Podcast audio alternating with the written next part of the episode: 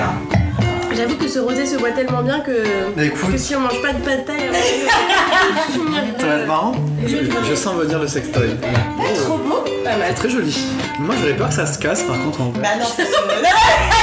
T'imagines Bienvenue. Vous écoutez Entre nos lèvres, un podcast qui raconte les vraies histoires autour de la sexualité, mais pas que. Nous sommes Céline et Margot, et aujourd'hui nous accueillons un nouvel invité, Fred. Fred a 39 ans, et avec lui nous avons discuté du coming out à Miramas, de Dawson et des années 90, des saunas et des backrooms, de modern jazz, de l'association Aide et de Philadelphia, de la PrEP et de militantisme, mais surtout de kiff. C'est parti. Alors, est-ce que ça te plaît d'être un homme? Est-ce que ça me plaît d'être un homme? Tiens, on m'avait jamais posé cette question.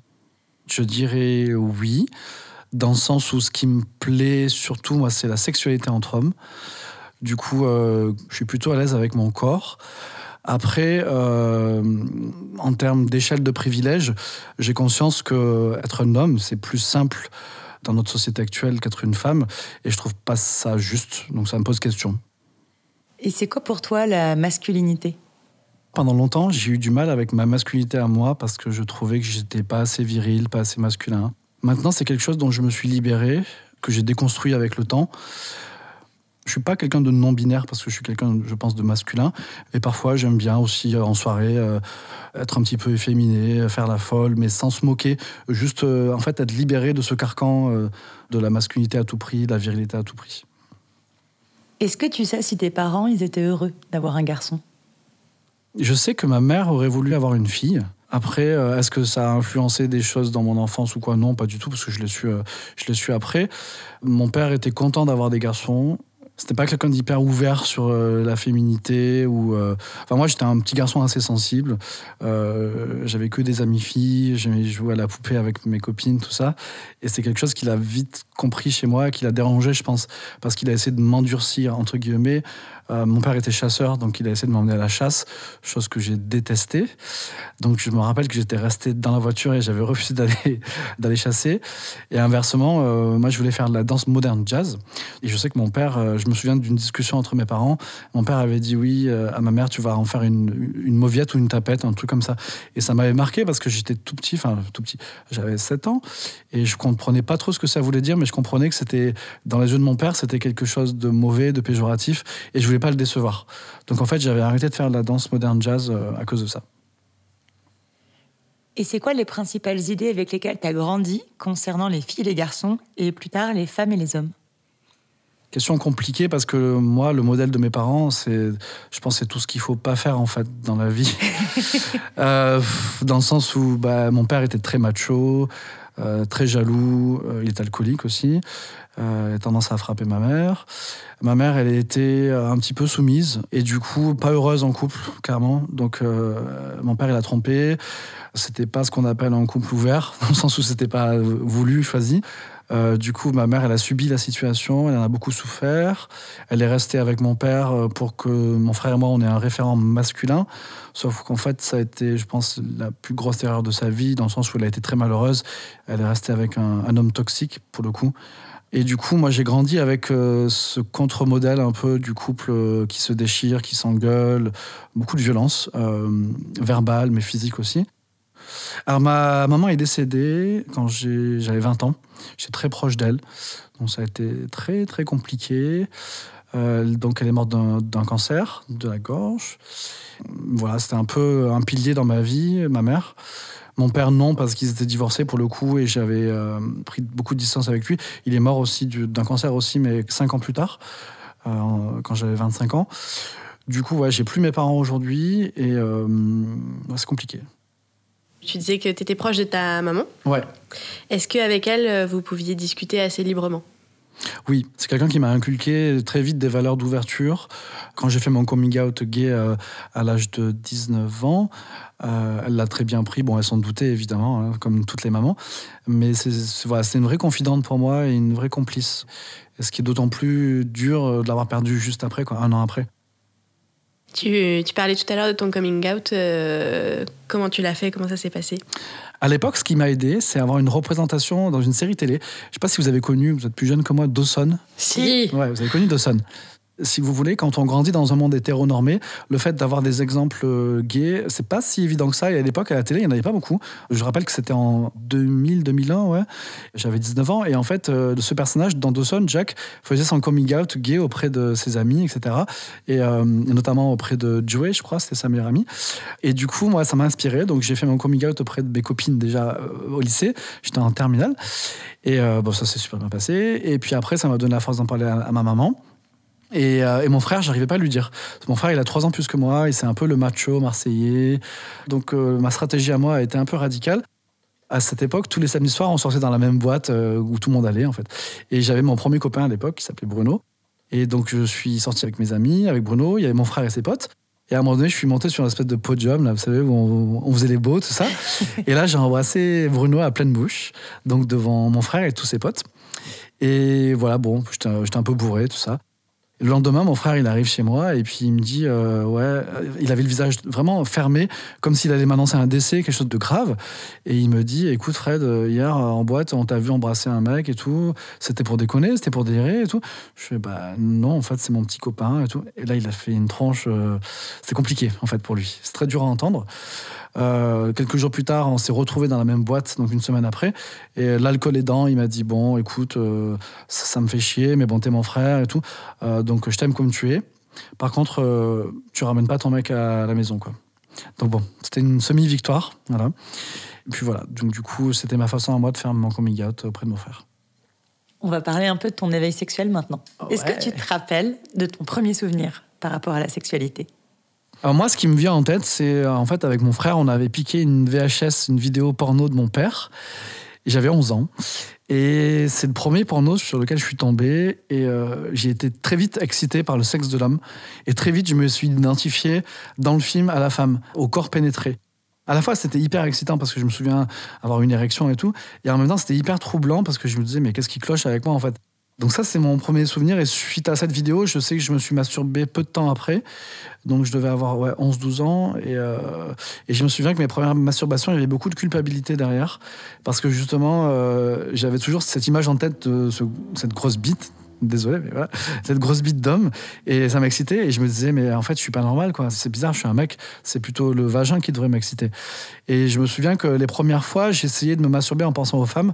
Bon, ça marchait pas trop. Donc, euh, j'avais beau essayer de m'imaginer dans le vagin, tout ça, euh, non. Peut-être la première année, j'ai essayé de me dire qu'en fait c'était une passade et je me disais voilà, force-toi à, penser aux filles. Mais très vite, j'ai compris qu'en fait ça allait pas passer. Parce qu'en fait, le corps de l'homme, le, sexe de l'homme m'excitait beaucoup. Donc en fait, vers 13 ans, je suis allé dans une autre euh, mentalité. Je me suis dit en fait, t'es gay, ok, t'es pas habillé, hein, c'est clair, mais tu vas pas le dire. Tu vas, ça va être ton secret jusqu'à la fin de tes jours et tu vas avoir une double vie, machin. Donc j'étais parti sur ça en fait. Comme c'est honteux, tu vas le vivre parce que tu as envie de le vivre, mais tu vas le cacher en fait. Du coup, qu'est-ce que tu fantasmais du sexe ou ce que tu pouvais espérer de ta première fois? Alors moi j'ai toujours été euh, fasciné par le sexe de l'homme en fait, vraiment. Et j'avais très envie de faire une fellation. Ça, ça m'excitait énormément. Moi la pénétration, bizarrement, c'était pas le truc qui m'attirait le plus, mais ça me travaillait énormément parce que je me souviens qu'à à 15 ans, pendant l'été, au moment où j'avais les hormones, vraiment, euh, j'étais allé sur euh, à Miramas, il y avait des chiottes publiques, tu vois, et je savais que dans ces chiottes publiques, il y avait des rencontres la nuit. On m'avait dit, il y a des pervers. Et moi, du coup, le mot pervers m'avait intéressé. Donc je me souviens que j'étais allé là-bas euh, la nuit et malheureusement il y avait personne quoi tu vois et c'était hyper frustrant donc ouais j'avais très envie de vivre un truc sexuel à 15 ans mais ça n'arrivait pas ça n'arrivait pas encore ça arrivait peu de temps après, à 16 ans, avec un copain de classe en troisième. On était en train de faire un exposé en musique. euh, et en fait, comment ça s'est passé? Euh, Il n'y avait pas ses parents, on était tous les deux. Et puis il m'a dit tu, Ah, j'ai un magazine porno, euh, bon, hétéro bien sûr. Ça dit qu'on le mette ensemble et tout. Je suis Bah ouais, vas-y, tout ça.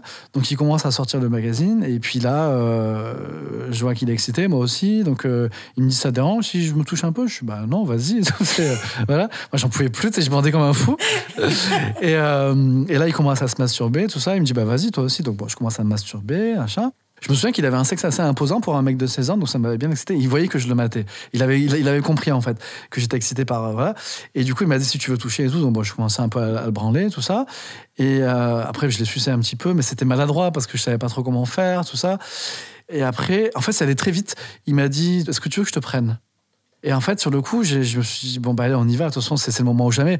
Mais sauf qu'on n'avait pas de capote, on n'avait pas de gel, on n'avait rien, tu vois, c'était vraiment improvisé. Et du coup, je me souviens que j'avais eu très mal. Parce que tu vois, enfin, La première. première sodomie à sec. La euh, première à sec, quoi. Mais je te jure. Genre, il a fait trois va-et-vient et je dis stop, j'ai trop mal et tout, tu vois. Et après, je suis allé me doucher et je me souviens que j'avais du sang. C'est normal, je m'étais jamais fait sodomiser, en plus, tu vois, à sec et tout. Et en fait, après coup, j'étais hyper déçu, en fait, parce que je me suis mis tout ça pour ça, quoi, tu vois. J'avais tellement fantasmé, idéalisé ce moment, quoi, que du coup, euh, j'étais bah, j'étais un peu frustré, quoi. Bon, après, j'avais quand même essayé de le revoir, mais euh, il se trouve que lui, il partait en vacances, puis après, il avait quitté la ville et tout. Bref, on s'est jamais revu. C'était un peu raté, ma première fois, en vrai. Mais bon, j'étais quand même content de le faire à 16 ans. Je me disais, voilà, au moins, euh, c'est fait, quoi. Et t'en as parlé de ça ou c'était vraiment top secret? Ben non, je pouvais pas en parler parce que personne savait que j'étais gay, tu vois, donc euh, c'était Ah oui, c'était avant Dawson. Ouais. Ouais, oui, c'était avant Dawson. Ouais. Euh, Dawson, c'était ouais, en terminale, donc j'avais 18-19 ans. Et là, c'était à 16 ans. Ouais. Et du coup, quand t'as fait ton coming out euh, post-Dawson, Ouais. euh, c'est le moment où tu t'es dit c'est bon, je vais pas avoir cette double vie. Je vais, je vais. Ah ouais, parce que ça a été hyper, hyper libérateur, déjà d'en parler à mes copines, d'avoir leur, leur soutien, et surtout d'en parler à, ma mère, en fait, parce que c'était le plus important pour moi, c'était c'était ma mère. Et à partir de là, j'étais complètement libéré, et puis j'en parlais très facilement. Puis après, je suis parti à la fac, à Aix-en-Provence, et là, bon, c'était génial, parce que tu vois, euh, il y avait ce côté plus libre que dans une petite ville comme Miramas, où tu croises toujours une voisine à la boulangerie, un truc comme ça. J'allais sur Marseille, donc j'ai fait mes premières boîtes gays, et j'ai découvert aussi le milieu des backrooms, ce que je ne connaissais pas. En fait, les backrooms, vous savez, c'est quand tu vas en bas, c'est un peu sombre et les mecs ils se touchent et tout. Très vite, j'ai été fasciné par cette euh, facilité d'avoir des rapports sexuels entre hommes, en fait. Et il n'y a pas cette pression, il n'y a pas ce truc codé, en fait, de devoir, euh, tu vois, faire la cour, etc. Et tout. Ce côté anonyme aussi, tu vois. Tu descends en bas et puis, en fait, tu, palpes les gens, on se touche, euh, on se branle, on se suce. On sait même pas qui a touché qui parce que c'est sombre et tout. Moi, ça m'a vite fasciné, en fait, cette liberté. Ce qui est intéressant aussi avec le milieu gay et sexe, c'est qu'il n'y a pas de barrière sociale en fait. C'est-à-dire que tu peux croiser des gens connus, tu peux croiser euh, des gens importants, et en fait on est tous au même niveau. Finalement, il y a un côté presque animal où toutes les barrières sociales, professionnelles, euh, raciales euh, disparaissent. Vraiment, il y a un truc assez égalitaire que je trouve intéressant. Quand j'étais étudiant, j'ai eu l'opportunité d'aller rendre visite à un pote à Paris. Et en fait, j'ai fait mon premier sauna gay. Ça a été une révélation. L'ambiance, euh, la moiteur, l'érotisme de ces lieux, en fait. C'était la backroom puissance 1000, parce qu'en backroom, c'est un peu sombre quand même, tu vois pas trop et tout. Là, en fait, quand même, tu vois, il y a un côté très animal, mais c'est aussi très érotique. Tu effleures les gens, on se regarde, on se sourit, et facilement, t'es dans le hammam, le mec, il va se mettre à côté de toi, il va mettre une main sur ta cuisse, et puis, hop, ça va vite, et c'est tellement naturel, c'est tellement spontané. C'est quelque chose qui m'a vite euh, fasciné, en fait. Cette facilité euh, de faire des rencontres, euh, ce côté à la fois animal et tendre, c'est-à-dire que un mec que tu connais même pas son prénom, tu vas dans une cabine, tu vas baiser avec lui, ça peut être assez bestial et tout. Et puis bon, une fois que tu as joui, il va te prendre dans ses bras et tu peux avoir un moment de tendresse assez hallucinant avec un inconnu. Et finalement, à la fin, au fait, euh, t'appelles comment? Bah moi c'est Fred et bah, moi c'est, tu vois, ça peut paraître étrange, mais en fait c'est quelque chose qui me plaît beaucoup. Ça donne presque envie. Mais tu sais qu'il y a des couples hétéros hein, qui vont dans les saunas libertins, ils vont passer un moment détente au jacuzzi, hammam et tout, et après ils vont dans une cabine, ils s'enferment et ils font l'amour ensemble, tu vois. Il y en a qui sont exhibes aussi, qui laissent un peu ouvert, et tu vois, il y a plein de formules différentes. Moi, je me rappelle euh, un sauna libertin hétéro où la femme en fait venait avec son mari qui était bi, et en fait son fantasme à elle, c'était de voir son mari se faire prendre par d'autres mecs. Donc en fait, elle laissait la porte ouverte, et lui il était en position, tu vois, avec les fesses un peu euh, offertes quoi. Et elle disait au mec, bah, venez en fait. Bon, le mec en général, il voulait plutôt s'amuser avec elle, mais elle, elle disait, bah, ok, mais dans ces cas-là, tu t'amuses avec mon mari aussi, quoi. Et je trouvais ça hyper beau, en fait, presque, parce que tu vois, finalement, elle aimait son mari, mais elle savait qu'il avait besoin de ça. Donc, quelque part, euh, elle allait lui donner ce plaisir, mais elle voulait être là pendant ce Et moment-là. puis elle y trouvait son Et plaisir elle y trouvait son plaisir aussi, tu vois. Donc, euh, ouais, tu vois, il y a plein de combinaisons possibles. hein. Tu peux y aller en couple et, et rester avec ton mec. Tu peux y aller seul et te faire un gangbang avec 10 mecs. Tu peux y aller euh, en troupe. Tu peux, il y, y a plein de possibilités possibles possible. Vraiment, ce que j'aime dans ces endroits-là, et notamment dans les saunas libertins hétéros, plus que dans les saunas gays d'ailleurs, c'est euh, il y a beaucoup de chaleur humaine. Et en fait, moi, je suis militant pour Aide, et quand je me souviens, je faisais de la prévention dans un sauna libertin à Paris. Il y avait cette femme qui venait tous les après-midi. Elle connaissait tout le monde, elle faisait la bise, il buvait le thé au bar, et puis après, elle allait en bas pour se faire des gangbangs, en fait. Et je trouvais ça génial. Et puis à 17h, elle devait partir parce qu'elle devait aller chercher ses enfants à l'école. Et j'aimais bien le côté femme avec une liberté sexuelle, et puis une maman en même temps, quoi. Je trouvais ça très, très touchant. T'es militant pour aide Tout à fait. parce que je suis séropositif au VIH depuis 10 ans. Ça a été un petit peu le choc de ma vie. Je dis souvent qu'il y a un avant et un après. Tout a basculé donc en 2009, effectivement. Quand j'ai découvert, j'étais séropositif. Comment t'as réagi? C'était compliqué parce que, en fait, je sortais d'une relation de 4 ans, une relation exclusive, monogame qui à la base n'était pas vraiment mon choix, mais bon, j'avais suivi euh, l'envie de mon mec à l'époque. Et puis finalement, j'ai su après coup que lui n'était pas mon monogame. Donc bon, ça arrive souvent. Toujours est-il qu'à cette époque-là, je me sentais euh, assez seul euh, parce que c'était une relation assez fusionnelle. À l'époque, j'ai pas beaucoup d'amis gays, donc je sortais beaucoup du coup en sauna, puis aussi dans des sex clubs, donc notamment le Dépôt à Paris, qui est un endroit où ça fait boîte de nuit en haut et backroom en bas. Si tu veux, à cette époque-là, euh, j'avais pas une très bonne estime de moi. On dit souvent que c'est quand on est vulnérable et qu'on n'est pas très bien qu'on a tendance à prendre plus de risques. Et bon, ça s'est avéré avec moi. En fait, c'est-à-dire que j'avais tendance à picoler et puis après le soir j'allais au dépôt et puis là, bah, je me faisais prendre par des mecs, euh, je regardais pas s'il y avait une capote ou pas. Et donc ça, c'était pendant l'été 2009. Mais j'avais quand même conscience que en tant que gay, j'étais très exposé au VIH, donc je faisais des dépistages tous les 3-4 mois quand même c'est tout en négatif. Donc euh, je me disais, bon, bah en fait, euh, c'est bien, je passe entre les gouttes, euh, ça ne me concerne pas. Et puis en décembre 2009, je fais mon petit dépistage habituel. Et en plus, là, je viens de rencontrer un mec, genre une semaine avant, avec qui ça matchait bien et tout. Donc je me suis dit, bah, c'est l'occasion, hein, tu sais, tu rencontres un mec, machin. Et puis au moment d'aller chercher les résultats, le médecin me dit, le résultat n'est pas celui qu'on espérait. Et là, en fait, ta vie, elle s'arrête d'un coup, tu te décomposes, le médecin il t'explique, mais tu l'entends plus. C'est comme au cinéma. Et là, je suis en train de me refaire tous les films de l'été 2009 et des mecs avec qui j'ai couché, des risques que j'ai pris. Et tu te dis merde, mais c'est pas possible. Mais euh, comment ça a pu m'arriver à moi? Pourtant, je suis quelqu'un d'informé. Donc, euh, en fait, ce qu'il faut savoir, c'est qu'un mois avant, j'avais eu ce qu'on appelle une primo-infection, c'est-à-dire euh, j'avais tous les symptômes d'une grippe, fièvre, euh, perte de poids, etc. Et j'étais allé voir mon généraliste qui m'avait dit, bah ouais, vous avez la grippe, quoi. Enfin, c'était au mois de novembre, il fait froid, tout le monde, voilà. Et j'avais pas pensé une seconde que ça pouvait être le VIH, en fait. La primo-infection, c'est quand tu viens d'être infecté par le VIH et que le virus, il se réplique à fond dans ton système. Donc ça ressemble à, une grippe, en fait. Moi, la première chose à laquelle j'ai pensé, c'est le mec que je venais de rencontrer, parce que je devais le retrouver le soir, il devait me présenter ses potes à une soirée et tout. Et je me dis, mais euh, c'est même pas la peine, tu vois, il va pas rester avec moi, un, un séropositif et tout. Enfin, tu vois, je me souviens que j'étais rentré chez moi. Et la première chose que j'ai fait, c'est que je me suis regardé dans le miroir et j'avais l'impression qu'il y avait quelque chose qui avait changé c'était complètement irrationnel parce que ça n'avait pas changé. J'avais perdu un peu de poids, mais c'est normal, j'avais eu euh, une primo-infection, tout ça. Et tu vois, j'avais comme l'impression que le virus, il se voyait sur mon visage. Et, euh, je me souviens que le deuxième réflexe que j'ai eu, c'est que je me suis fait couler un bain, tu vois, comme pour me nettoyer, comme si je me sentais sale, tu vois. Et là, le mec de l'époque, il m'appelle et tout, et il savait que je venais chercher mes résultats, et je répondais pas, je répondais pas et tout. Et j'avais envoyé un texto en disant, euh, désolé, mais je me sens pas bien, donc il a compris. Il a compris que. Et il m'a dit euh, non mais il y a pas moyen que tu restes seul. Dans une heure, je viens te chercher et on sort et tout. Et euh, bon, il, m'a convaincu et finalement il a bien fait parce que voilà, ça m'a permis de, pouvoir me changer les idées. Euh, bon, ça s'est avéré que ce mec était un connard et on n'est pas resté longtemps ensemble. mais, il a bien agi. Mais, ce soir-là, il a géré. Mais ce soir-là, il a, il a vachement bien géré et je, je le remercie encore s'il m'écoute. Moi, j'étais resté sur des images des années 90, tu vois, euh, le film Philadelphia, Tom Hanks qui meurt dans d'atroces souffrances, quelque chose de très anxiogène en fait. Et je me disais, mais ça va être ça ma vie en fait, et j'avais très peur. J'avais pas conscience des nouveaux traitements, des avancées thérapeutiques, tout ça. Donc en fait, euh, les deux premières années, ça a été assez compliqué. Ah oui, puis euh, pour arranger les choses, euh, j'ai découvert que j'avais euh, des condylomes en fait au cul. C'est dû au virus HPV. HPV, en fait, c'est le papillomavirus que les femmes vous pouvez avoir, par exemple, dans l'utérus et qui peut rendre stérile. Et en fait, les hommes gays, nous, on peut en avoir aussi avec des relations anales en fait.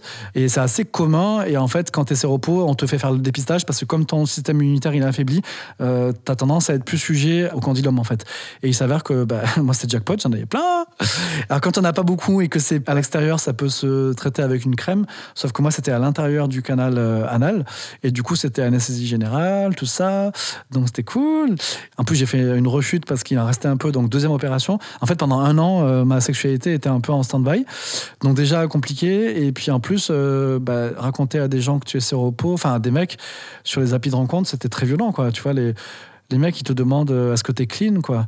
C'est hyper stigmatisant comme terme. Et même, je me rappelle d'un truc, euh, je crois que c'est le souvenir le plus compliqué pour moi, c'est euh, J'étais allé au sauna et j'ai rencontré un mec et ça se passait bien. On était dans la piscine, on s'embrassait, tout ça et tout. Et il me disait, ah, tu me plais trop, j'ai envie qu'on passe la nuit ensemble. Il voulait pas aller dans une cabine. Je lui dis, bah ok, tu me plais bien toi aussi, tout ça. Il me propose d'aller chez lui en banlieue. Il était en voiture, donc on arrive chez lui, tout ça, presque minuit, tu vois. Et puis au moment de passer à l'acte, euh, tu vois, j'étais assis sur lui, il bandait, tout ça. Et il me dit, euh, au fait, euh, t'es clean? euh, je savais pas quoi répondre. J'ai dit, il faut que je sois honnête, quoi, tu vois. Et je lui dis, bah écoute, en fait, je suis séropositif, euh, mais je suis sous traitement, tout va bien et tout. De toute façon, on peut mettre une capote et tout. Et en fait, le mec, il a eu tellement peur qu'il a eu un geste de recul, mais vraiment physique, quoi, tu vois. Et en fait, il m'a dit, non, ça me fait trop peur, en fait, donc on va arrêter là. Comme il était minuit, il pleuvait dehors et tout, je lui ai dit, bah écoute, euh, ok, bon, dommage, mais on peut passer la nuit ensemble, tu vois, on, peut juste faire des câlins et tout. Il me dit, non, non, en fait, je vais te raccompagner à la gare. Et ça, c'était hyper violent parce que, tu vois, je me retrouve sur le quai de la gare, je suis plus dans, quel bled, là, à une heure et demie de chez moi, à attendre un RER e sous la pluie, d'un mec euh, qui m'a complètement rejeté en raison de mon orientation sérologique. Ça, ça a été un peu le déclic. À partir de là, je me suis dit, euh, il faut que je trouve quelque chose, en fait, pour, euh, pour arriver à, à me préserver, parce que c'est pas possible, quoi j'ai rejoint un milieu associatif, donc euh, l'association Aide. Alors ça n'a pas été évident la première année parce que j'étais encore hyper mal. À l'époque, j'avais un traitement qui avait des effets indésirables assez lourds. J'y avais pas compris sur le coup, mais j'étais en train de faire une dépression et je me reconnaissais pas. J'étais très triste et tout parce que je suis quelqu'un d'assez optimiste d'habitude, tu vois. Je, je, kiffe la life, quoi. Et là, je kiffais pas la life. Du coup, j'écoutais, j'écoutais Mylène Farmer tous les soirs. ouais, gros signe de dépression. Ouais, ouais, non, j'étais pas bien. Et même mes amis me disaient, Fred, on te reconnaît pas. T'écoutes Mylène Farmer, ça va plus. non, mais tu vois, en soirée et tout, des, des fois, je, me mettais à pleurer. Je sais pas pourquoi, tu vois. Et en fait, euh, un soir, euh, j'étais hyper mal. Je me sentais très seul et tout. Et j'ai fait euh, une TS, mais euh, je dirais pas que c'est une TS, c'est plus un appel, c'est-à-dire j'ai pris plein de médocs et puis j'ai envoyé un texto genre à, tous mes potes en disant euh, bon bah je suis désolé mais je me sens trop seul et tout. Euh. évidemment tout le monde a appelé les pompiers et tout donc donc les pompiers sont arrivés. Puis j'ai fini la nuit à l'hôpital. Enfin c'était assez glauque comme histoire le côté positif de cette histoire, c'est que j'ai compris que c'était à cause de mon traitement finalement que j'avais fait cette dépression. Parce qu'à l'hôpital, quelqu'un m'a dit Vous prenez quoi comme trithérapie? J'ai dit bah, Je prends ça. Et vous avez vu dans les effets indésirables, c'est marqué euh, état dépressif, idée noire et tout. Je suis Bah non, moi j'aime pas lire les effets indésirables. Dès le lendemain, j'ai pris rendez-vous en urgence avec mon infectiologue et on a changé de traitement. Et là, ça allait beaucoup mieux. Tu parles de ton infectiologue. En fait, quand, quand tu as le VIH, après, tu es suivi euh, médicalement euh, par Ouais, en fait, tu, rentres, tu rentres dans un parcours de soins. À l'époque, c'était tous les trois mois. Maintenant, c'est tous les six mois. Le VIH, c'est quoi? C'est un virus qui s'en prend à tes défenses immunitaires. Donc, en fait, pour rester en bonne santé, ton traitement, il a deux effets. Le premier effet, c'est de fortifier tes défenses immunitaires, ce qu'on appelle les CD4. Et le deuxième effet, c'est ta charge virale. La charge virale, c'est le taux de virus dans le sang. Donc, le but, c'est de la maintenir la plus basse possible pour qu'elle devienne indétectable. Et en fait, on dit que quand on a une charge virale indétectable, en fait, on ne peut pas transmettre le virus. Ça, à l'époque, je ne savais pas en plus, parce que les médecins, ils étaient un peu frileux pour communiquer sur ça. Pourtant, ça datait de 2008, mais euh, il n'y avait pas encore un consensus vraiment. Euh, le consensus, il est arrivé quelques années plus tard. Et moi, j'en ai voulu d'ailleurs à mon infectiologue de ne pas me l'avoir dit, parce qu'en fait, en tant que séropo, savoir que tu as le virus et que tu ne peux pas le transmettre, c'est hyper bénéfique, tu vois, en termes d'estime de soi et tout. Parce qu'à l'époque, même si je baisais avec capote et tout, j'avais hyper peur de le transmettre à mes partenaires. Alors que si on m'avait expliqué que grâce à mon traitement, je pouvais pas le transmettre, peut-être que ça m'aurait enlevé un poids. Euh, en fait, aujourd'hui, le problème, c'est ce qu'on appelle l'épidémie non diagnostiquée du VIH. Donc, c'est les personnes qui sont séropos et qui ne le savent pas. Et en fait, comme tu ne le sais pas, tu n'as pas accès à un traitement.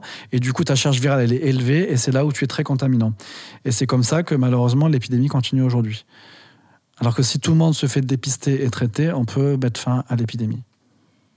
Tout à l'heure, tu parlais des médecins. Est-ce que le cadre médical, il a été bien traitant avec toi? Est-ce que ça s'est toujours bien passé? Ou est-ce que parfois, tu as eu affaire à euh, moi, oui, je suis plutôt privilégié parce que j'habite à Paris et, j'ai toujours eu euh, des médecins plutôt euh, bienveillants. Après, cet infectiologue là dont je vous ai parlé en 2011, euh, déjà quand je lui ai dit que j'avais fait une TS à cause du traitement, euh, il me croyait pas trop. Oui, vous êtes sûr C'est pas plutôt vous qui faites une dépression? Bah non, j'ai 30 ans, je me connais quoi. C'est pas mon état normal.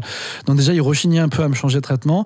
Et en plus, euh, je trouvais que les rendez-vous avec lui étaient un peu expédiés. Ça, ça durait 5 minutes. On parlait pas du tout de ma vie affective, de ma vie sexuelle et tout. Donc finalement, j'ai changé de médecin. Comme j'évolue dans un milieu militant, informé et tout, mes médecins, je les ai choisis parce qu'ils sont séro-friendly, gay friendly, euh, que ce soit mon dentiste, mon infectiologue ou même mon généraliste, ils sont tous euh, hyper euh, calés sur le sujet et bienveillants et safe quoi. Et donc en fait, euh, voilà, pendant ces deux premières années, je savais pas que je transmettais pas le VIH. Du coup, c'était hyper compliqué. Je me souviens qu'à chaque rencontre, j'avais une stratégie différente. J'ai tout essayé. J'ai essayé de le dire le premier soir. Bon, vous avez vu, ça a pas trop marché. Le mec, il m'a raccompagné à la gare. fail, epic fail. J'ai essayé d'attendre. Euh, quelques rendez-vous, le temps que la personne s'attache un petit peu à ma personnalité et me réduise pas au VIH. Il y a un gars sympa avec qui je suis sorti pendant un an et qui, avec qui je suis toujours ami aujourd'hui, qui s'appelle Georges. Lui, je lui ai dit au troisième rendez-vous, en face à face. Lui, ce qu'il m'a dit quand je lui ai dit, franchement, Fred, je vais pas te mentir, ça me fait peur. Il m'a dit, je sais pas si j'arriverai. Et j'ai dit, écoute, euh, ok, bah, je te laisse digérer le truc. Et puis, euh, si tu veux qu'on se revoie, on se revoit. Et puis, euh, genre deux jours après, euh, il m'a dit écoute, euh, je te propose qu'on aille dîner ensemble. On a dîné ensemble et il m'a dit t'es quelqu'un de très attachant, j'ai envie de tenter le truc, mais laisse-moi du temps. sexuellement, même si tu me dis que tu es pas contaminant, moi j'ai besoin de mettre une capote. Je dis mais il y a pas de souci, je comprends en fait, tu vois. Donc on a passé un an ensemble, ça s'est très bien passé. C'était une belle histoire. Et après il m'a remercié en me disant merci parce que grâce à toi, je sais que maintenant j'ai plus cette peur irrationnelle du VIH. Et si je rencontre quelqu'un, ce, sera, ce sera beaucoup moins compliqué compliqué quoi. Et donc euh, ensuite est venue euh, ma rencontre actuelle avec mon mec. Donc ça fait six ans qu'on est ensemble. Donc lui, je l'ai rencontré dans le cadre de Aide. Alors c'est drôle parce que c'était une soirée euh, de prévention qui s'appelait Mets-toi ton cul. Chaque mois, on faisait venir un invité. On avait un thème. Et donc là, le thème c'était la santé anale, tout un programme. Donc il y avait un proctologue. C'était pas du tout glam ou romantique. Hein. Et le mec, il nous passait des diapositives de fissures anales et de condylomes. T'as rencontré ton mec alors que vous regardiez des diapos de fissures anales. Génial. c'était génial. Et, avais les et en plus, c'était un local qui donnait sur la rue. Et je me rappelle qu'il y avait des passants qui s'arrêtaient. Tu sais, mais c'est quoi cette soirée où ils sont en train de voir des grosses diapos euh, de trous du cul euh, boursouflés et tout? C'était assez drôle. Et euh, bref, et toujours est-il que, en fait, au début de la soirée, on faisait un tour de table, chacun se présentait et il disait ce qu'il voulait. Et moi, je me rappelle que je m'étais présenté en disant, moi, je m'appelle Fred, je suis gay, c'est repos. Parce que voilà, là, on était en 2013 et ça y est, je l'assumais bien, quoi. Et mon mec, il s'était présenté, il disait, moi, je m'appelle Cédric, je suis gay, je suis séronégatif. Voilà, ça c'était posé. Et après la soirée, on est allé euh, dîner avec plusieurs euh, gens de l'assaut. On s'est fait un japonais et il était assis à côté de moi. On a sympathisé, on s'est ajouté sur Facebook, Insta, Twitter. Et voilà, c'est parti comme ça en fait. Et si tu veux, quand on a commencé à flirter ensemble, je lui ai dit euh, Est-ce que pour toi le VIH est un problème? Il me dit Bah non, tu vois, je suis militant chez Aide. et en plus, son ex était ses repos et tout. Donc c'était vraiment un non-sujet pour lui. Et du coup, c'était d'une simplicité déconcertante. Est-ce que le sexe pour toi c'est important dans le couple? Alors, Pour moi c'est important tout court en fait, pas que en couple. J'ai toujours compris que c'était une source de plaisir et de bonheur. Et voilà, j'en ai jamais eu vraiment honte. Euh, bon, à part peut-être les premières masturbations, comme je vous ai dit, quand j'avais 11 ans, parce que j'assumais pas le fait de penser à des hommes. Mais voilà, c'est quelque chose qui est très épanouissant pour moi. Et est-ce que tu trouves que ta sexualité, elle influence la personne que tu es Je pense parce que forcément, les expériences que j'ai vécues m'ont apporté plus d'empathie envers les gens. Moi, j'ai eu beaucoup, beaucoup de partenaires dans ma vie, énormément, des centaines. Et du coup, euh, c'est parfois mal vu. Même dans la communauté gay, le slut shaming, euh, ça existe, hein, vraiment. Hein. Il y a beaucoup de gays hétéronormés qui vont te dire euh, Moi, je suis pas une pute à jus, moi, je suis pas un nid à IST, enfin, des trucs hyper violents, quoi, tu vois. Et en fait, ça, je l'ai complètement retourné. Et ce que j'ai trouvé intéressant, c'est que tu as eu une période, en fait, où euh, les applis de drague type Grinder, Scruff et compagnie, chez les gays, c'est comme vous avec Tinder, ont fait que les gays ont déserté les saunas, les baracus, les bordels, tout ça. Dans la communauté gay, bordel, c'est les sex clubs, en fait. Il n'y a pas de prostitution, voilà. Et aujourd'hui, ce que je trouve marrant, c'est que les mecs euh, sont un peu moins applis de drague et retournent un petit peu dans les saunas et les barbecues et tout. Et d'ailleurs, c'est marrant, j'ai fait guide touristique dans un sauna gay parisien euh, il y a quelques semaines avec euh, un pote à moi. Il avait entendu comme quoi c'était des endroits un peu glauques et tout. Et il a passé une journée géniale en fait. Et d'ailleurs, il est sorti après moi. Il m'a dit Fred, tu vas créer un monstre. souvent sur les réseaux sociaux, je suis en colère contre les gays qui vont dire euh, Ah, mais toi, t'es une vraie salope parce que tu couches avec plein de mecs, euh, parce que tu suces, parce que tu avales le sperme ou quoi. Mais en fait, euh, Enfin, vous êtes qui pour juger les gens déjà, quoi, tu vois? Enfin, l'homosexualité, ça a toujours été une sexualité un peu marginale. Alors oui, le mariage pour tous, euh, l'adoption, tout ça font qu'on rentre dans un truc plus hétéronormé. Mais en fait, il y a peut-être des gens qui n'ont pas envie de rentrer dans ça. Tu vois, moi, je veux pas me marier, je veux pas avoir d'enfants. Bon, je suis en couple avec mon mec, euh, je suis très heureux comme ça, mais je suis pas monogame et je suis pas, j'ai pas forcément envie d'entrer dans une case en fait. Et je revendique le fait d'avoir une sexualité euh, différente en fait. Voilà. Moi, j'ai de la chance, j'ai jamais eu d'expérience où il n'y a pas eu de consentement. Je pense que ça arrive plus en soirée privée pour le coup. Parce que dans des lieux comme des saunas où tu vois, il y a le personnel, il y a les clients, il y a des gens autour. Donc euh, ouais, je suis déjà tombé sur des mecs chelous, mais franchement, tu rentres dans la cabine, tu sens pas le truc, tu sors, hein, tout simplement en fait. Le mec, il peut pas te forcer. Au pire, tu cries, euh, il y a les clients à côté, quoi. Alors que dans une soirée privée, par contre, euh, ça peut vite tourner des choses assez glauques. Quoi. Tu nous parlais de, de, ton mec tout à l'heure et du fait que vous étiez dans une relation libre. Ouais. Donc du coup, la monogamie, c'est pas important pour toi bah, c'est pas que c'est pas important, c'est que ça correspond pas à ma vision moi du couple en fait. Moi j'ai été 4 ans dans une relation monogame parce que on avait décidé ça à l'époque, j'étais jeune, j'avais 25 ans, mais j'étais très frustré. J'avais très envie d'avoir euh, des rapports sexuels avec d'autres hommes. Et quand ça s'est terminé, j'ai compris que mon mec de l'époque, lui, c'était pas gêné pour le faire, en fait. Donc je me suis dit, euh, bah, la prochaine fois, non, je, je veux pas. Quand j'ai rencontré Cédric euh, en 2013, je crois que le premier soir, notre first date, je lui ai dit, écoute, moi je te préviens, si on doit faire quelque chose ensemble, voilà, moi j'ai besoin d'avoir ma liberté, j'ai besoin d'avoir une sexualité avec d'autres hommes, une sexualité anonyme. Euh, voilà, j'ai besoin de fréquenter des saunas ou des sex clubs et tout. Et euh, il m'a dit, ok, euh, je l'entends. voilà, du moment que ça prend pas l'ascendant sur notre vie à nous, quoi. C'est normal, voilà. Après, je rentre pas dans le détail avec Cédric. C'est-à-dire, quand je vais au sauna, je lui dis pas. Mais bon, il s'en doute, hein, voilà. Mais je trouve que ça n'a pas d'intérêt de lui raconter le détail de ce que je fais au sauna ou avec des mecs parce que c'est du cul pour du cul, il n'y a pas d'affect en fait. Hein. Souvent, je connais même pas le prénom du mec, donc euh, à quoi bon lui raconter ça Je ne vois pas l'intérêt. Enfin, pour moi, par exemple, aller au resto avec un homme dans un truc date, c'est plus grave qu'aller au sauna et lui sucer la bite, quoi. Tu vois, c'est, je sais pas comment t'expliquer, mais je fais vraiment le distinguo en fait entre le corps et l'esprit. Et, et, euh, et, moi, je dis souvent que je suis fidèle de cœur avec mon mec, mais ouvert du cul. voilà. J'adore. C'est une formule. Euh, voilà. Non, mais c'est vrai. Hein, c'est euh, voilà, c'est.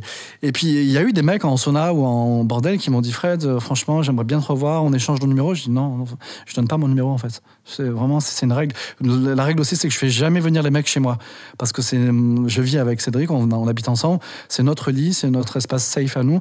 Donc c'est une question de respect en fait. Voilà.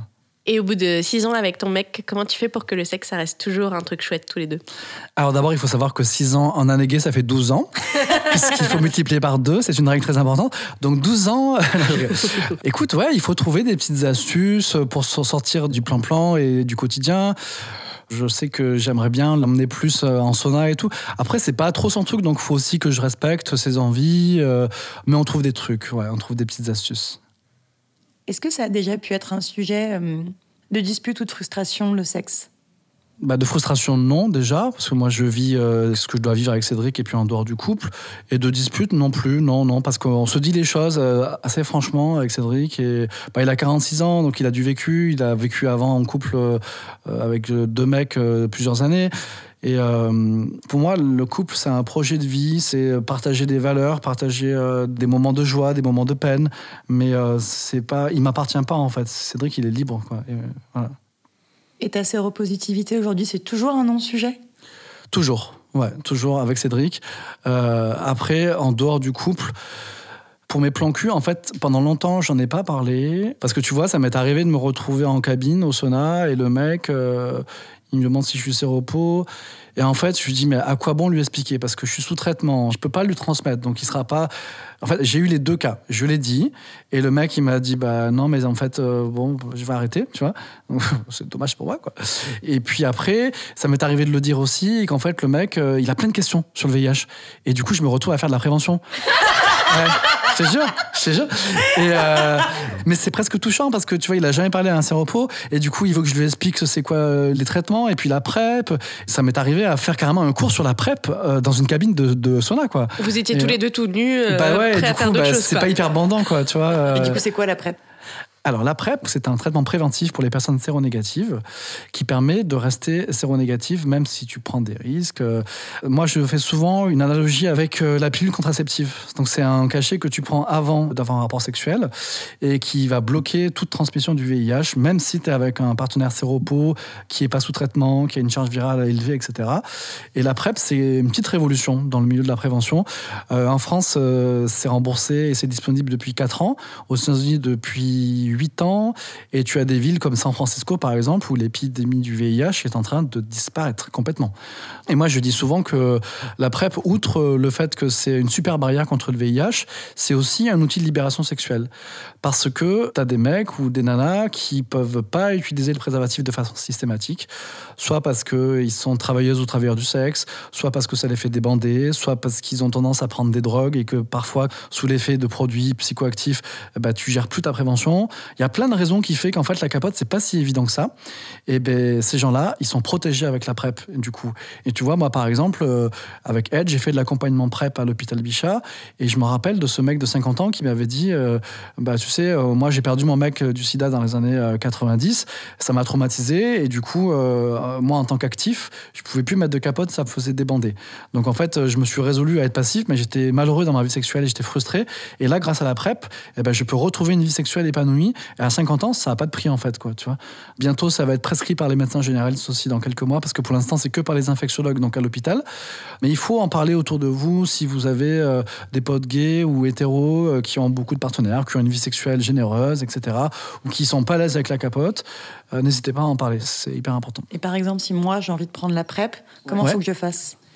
Alors aujourd'hui, tu dois prendre rendez-vous dans un CEGID, dans un centre gratuit de dépistage, ou dans un hôpital au service maladies infectieuses, et on va te poser des questions par rapport à tes pratiques. Est-ce que tu es multipartenaire? Est-ce que tu utilises le préservatif de façon systématique? Est-ce que tu prends des drogues? Tu vois? Et selon tes prises de risque, on va évaluer si la PrEP c'est pour toi ou pas. Parce que ça reste quand même un traitement, c'est pas anodin non plus. Et tu le comparais à la pilule, mais c'est un traitement qu'on peut prendre en continu? Alors, il y a deux façons de le prendre. Euh, continu et discontinu, malheureusement, on n'est pas tous égaux par rapport à ça. C'est-à-dire que pour les femmes, c'est obligatoirement en continu parce que euh, la molécule qui est dedans s'absorbe moins vite dans les tissus vaginaux que dans les tissus anaux. On se fait toujours niquer, nous. Bah, en vrai, ouais. En vrai, c'est pas très juste.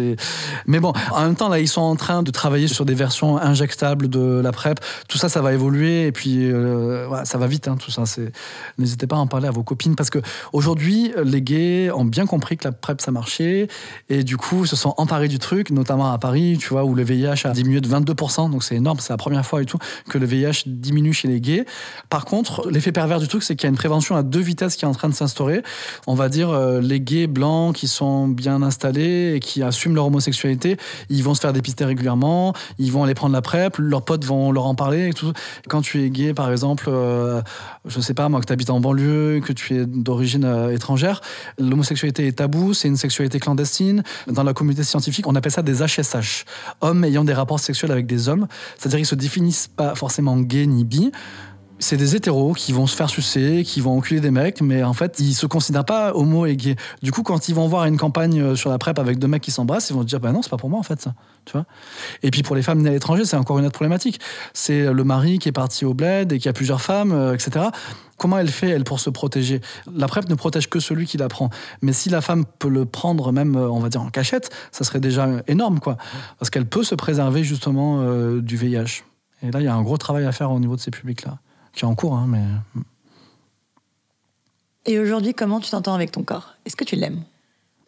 Écoute, oui, plutôt mieux qu'avant, on va dire. J'ai jamais été quelqu'un de sportif, musclé. Et j'ai été souvent complexé parce que j'avais un petit peu de bide, j'étais très poilu. Et du coup, j'avais un petit peu de mal avec tout ça. Et en fait, aujourd'hui, ça va beaucoup mieux. Aussi parce qu'il y a un mouvement aussi euh, global sur les réseaux sociaux ou quoi, où on voit des corps un peu plus différents. Ça, j'en parle beaucoup aussi avec mon mec, parce que lui, en fait, il m'aime comme je suis, et du coup, en termes d'estime de moi-même, c'est important. D'ailleurs, c'est assez marrant parce que je suis un peu exhibe maintenant, tu vois. j'aime bien parfois me prendre en photo, bon, pas à poil complètement, mais j'aime bien me prendre en photo, mettre sur euh, Instagram, Twitter. Et euh, bon, des fois, je me prends des remarques et tout, mais euh, il y a pas mal de mecs aussi euh, qui me disent qu'ils me trouvent mignon. Du coup, ça fait du bien à, à l'estime de soi. Donc, c'est cool. Des cinq sens, lequel est le plus lié à la sexualité pour toi? Eh bien, je dirais Louis. Pourquoi? Parce que je suis quelqu'un de très cérébral. Et en fait, la voix d'un homme pendant que je fais l'amour, ça m'excite énormément. Et quelque part, je peux prendre mon pied comme ça avec la voix d'un homme, avec ce qu'il me dit, avec euh, le côté un peu kinky, tu vois, ça peut aller assez loin. Quelle est la sensation que tu recherches à travers le sexe? Alors c'est très bizarre parce que moi, Je prends plus mon pied en donnant du plaisir à un homme. Par exemple, j'adore sucer ça. Et même si moi j'ai pas joui, je peux prendre mon pied comme ça en fait. Du coup, pour revenir à ta question, bah, je dirais pas le plaisir de l'autre parce que c'est un plaisir pour moi aussi, mais c'est l'échange en fait. Tu vois, ce que j'aime avec euh, la sexualité dans les saunas ou quoi, c'est que tu peux partager des moments assez euh, voire même un peu violents, quoi, tu vois, euh, dans des rapports de force, un petit peu, tu vois, BDSM ou quoi. Et puis, une fois que tu as joui, eh ben moi, ça m'est arrivé que le mec, il me prenne dans ses bras pendant cinq minutes et juste, tu vois, un moment hyper tendre, en fait. Je sais pas comment c'est chez vous, les hétéros, mais, mais nous, en tout cas, on a cette capacité d'aller de presque la violence, le côté animal, bestial, à la tendresse avec une personne inconnue, en plus, de façon assez déconcertante. Et c'est beau, en fait, je trouve. Est-ce que ça te fait peur de vieillir? Ouais, ça me fait peur, ouais parce que je veux pas mourir. je sais qu'on va tous y passer, mais en fait j'aime trop la vie, je kiffe la life. Euh, j'aime mon mec, j'aime mes amis, j'aime euh, j'aime le cul, j'aime la bouffe, j'aime, je suis un bon vivant et j'ai pas envie que ça s'arrête en fait. Est-ce que tu penses beaucoup à ça parce que tu es séropositif ou ça n'a rien à voir finalement? Non, je pense que je pense beaucoup à ça parce que j'ai perdu mes parents jeunes, ils sont morts tous les deux jeunes. Bon, ils étaient euh, alcoolique et fumeur, hein, ça n'aide pas. Non, parce qu'en fait, aujourd'hui, euh, grâce à mon traitement, et je suis privilégié, hein, parce que je sais que c'est très compliqué, par exemple, chez ceux qui ont vécu les années 80 et 90 et qui sont toujours là aujourd'hui, c'est des survivants, parce qu'ils ont vécu les premiers traitements qui étaient très toxiques pour le corps. Et, euh, pour le coup, c'était un peu des cobayes. Hein. Et moi, en fait, j'ai bénéficié en fait, de ces avancées thérapeutiques, parce que quand j'étais diagnostiqué du VIH en 2009, il y avait déjà cette nouvelle génération de trithérapie qui était beaucoup moins néfaste et qui, du coup, permettent une espérance de vie euh, normale en fait. Donc en vrai, si je fais attention et que je bois pas trop et que je fais pas trop de conneries, je devrais vivre longtemps. Pendant longtemps, on a dit aux gens allez vous faire dépister, euh, sinon vous allez mourir et tout. Et en fait, ça marche pas euh, la stratégie de la peur. Au contraire, les gens vont pas se faire dépister parce qu'ils ont peur. Alors que si tu leur dis bah, si tu es séropositif, tu vas avoir une vie normale, mais il faut le savoir le savoir, c'est le pouvoir, se faire dépister et traiter. Là, tu rentres dans une autre, euh, une autre façon de penser, en fait. Et moi, je pense que c'est ça la solution aujourd'hui. Si tout le monde se fait dépister et traiter, donc traitement euh, pour les séropositifs, euh, ce que je prends moi, et PrEP pour les séronégatifs qui sont plus exposés au VIH, en fait, on a tous les outils aujourd'hui pour mettre fin à l'épidémie. Mais il faut se faire dépister. C'est la clé, en fait. Pourquoi est-ce que tu as voulu venir nous parler de tout ça et qu'est-ce qui était important pour toi? Alors, je suis venu euh, parce que je trouve que c'est important de donner de la visibilité au séropos, et je vous en remercie d'ailleurs. En fait, en vrai, vous en avez sûrement autour de vous, mais vous ne le savez pas. Parce qu'il y a beaucoup de gens qui n'en parlent pas, ils sont invisibles, ils sont invisibilisés. Il y a encore beaucoup de honte, beaucoup de stigmates. Alors qu'en vrai, on a une vie normale, on a une espérance de vie normale. Moi, je dis souvent que les gens qui ont du diabète ou quoi, euh, c'est beaucoup plus galère en termes de suivi quotidien, etc. Et en fait, moi, l'image que je veux donner aujourd'hui et en général, c'est on peut être séropo et bien et en bonne santé. Et c'est vrai que moi, j'ai la chance de pouvoir en parler de façon assez libre parce que j'ai pas de pression sociale, familiale, euh, professionnelle. Donc je suis affranchi de tout ça. Et du coup, euh, alors je dis pas que je suis un porte-parole, hein, je, ne parle qu'en mon nom, mais je sais qu'il y a beaucoup de gens qui m'écrivent sur les réseaux sociaux en privé et qui me disent, beaucoup de ces repos, qui me disent euh, bah, merci parce que tu vois, nous on aimerait bien pouvoir en parler, mais on peut pas parce que le boulot, la famille, la religion, etc. J'ai envie de libérer la parole, j'ai envie qu'on puisse en parler de façon décomplexée. J'ai envie que les gens aillent se faire dépister. J'ai envie que les séropos puissent en parler à leurs potes, à leurs amants. Puis en plus, ce que les gens savent pas, c'est que finalement, euh, aujourd'hui, quand on est dépisté et traité, c'est un cachet par jour en fait. Donc euh, les mecs dans les années 90 qui prenaient 10 euh, cachets par jour, enfin c'est terminé, tu vois. Tom Hanks, Philadelphia, tout ça. Moi, je parle souvent du film Philadelphia parce que c'est un film qui nous a tous marqués. Et malheureusement, comme il n'y a pas eu trop de films récents sur le VIH, bon à part 120 BPM, mais là aussi ça se passe avant l'arrivée des thérapies, donc malheureusement le mec il décède. Bon désolé pour ceux qui n'ont pas vu le film, suis un peu spoilé mais, mais voilà, enfin, il n'y a pas de film récent sur les personnes vivant avec le VIH. C'est pour ça aussi que je témoigne beaucoup, parce qu'en fait, j'ai envie de montrer une image différente. Je ne veux pas banaliser le VIH. Ce que je veux dire aux gens, en fait, c'est faites-vous dépister. Parce qu'en vrai, quand on est dépisté et traité, on a une vie normale aujourd'hui en France. On a accès au traitement, tout est remboursé, tout est pris en charge. Il n'y a pas de raison. Ce qui est compliqué aujourd'hui à vivre avec le VIH, pour moi, c'est le regard de la société sur les personnes vivant avec le VIH. C'est-à-dire qu'il y a un décalage entre les avancées scientifiques, le traitement que je prends, un cachet par jour. Tu m'as vu le prendre tout à l'heure en mangeant, tu m'as dit, mais c'est ouf, quoi. Et le regard que les gens peuvent avoir qui est resté bloqué dans les années 90. Tu vois, il n'y a pas eu une update, en fait, euh, mais c'est pas de leur faute parce que les médias n'en parlent pas, parce que les fictions n'en parlent pas. Il y a très peu de personnages séropos. Euh. C'est ça qui a été compliqué pour moi quand j'ai découvert que j'étais séropositif. C'est que finalement, euh, il n'y avait pas d'image récente positive. Et moi, c'est ce que j'essaye de faire avec mon blog, avec mes témoignages et tout. C'est juste dire, en fait, je vais bien, je suis heureux, je suis en couple, je suis amoureux, je kiffe la vie, j'ai une vie sexuelle épanouie.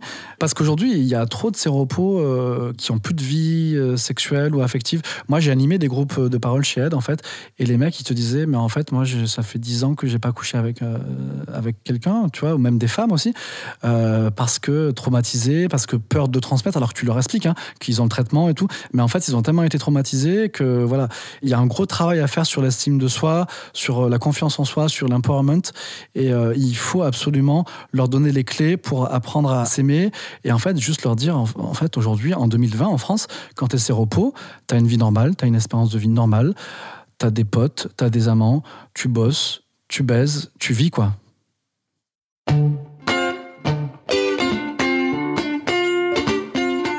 Pour ne pas rater le prochain épisode d'Entre nos lèvres, abonnez-vous à ce podcast. Vous pouvez également nous suivre sur Instagram, Facebook et Twitter, at Entre nos lèvres, ou sur notre site internet entrenoslèvres.fr où nous écrivons aussi. Et n'oubliez pas de vous inscrire à notre super newsletter. Tous les 15 jours, à l'annonce du nouvel épisode, on partage avec vous 5 chouettes recommandations. Des livres, des films, des articles, tout ce qui nous a plu ou touché ces derniers temps. Promis, c'est cool. Ah oui, et puis le montage et le mixage de cet épisode ont été faits par Guillaume Arditi et la musique du générique par Martin de Bauer. Allez, à dans 15 jours.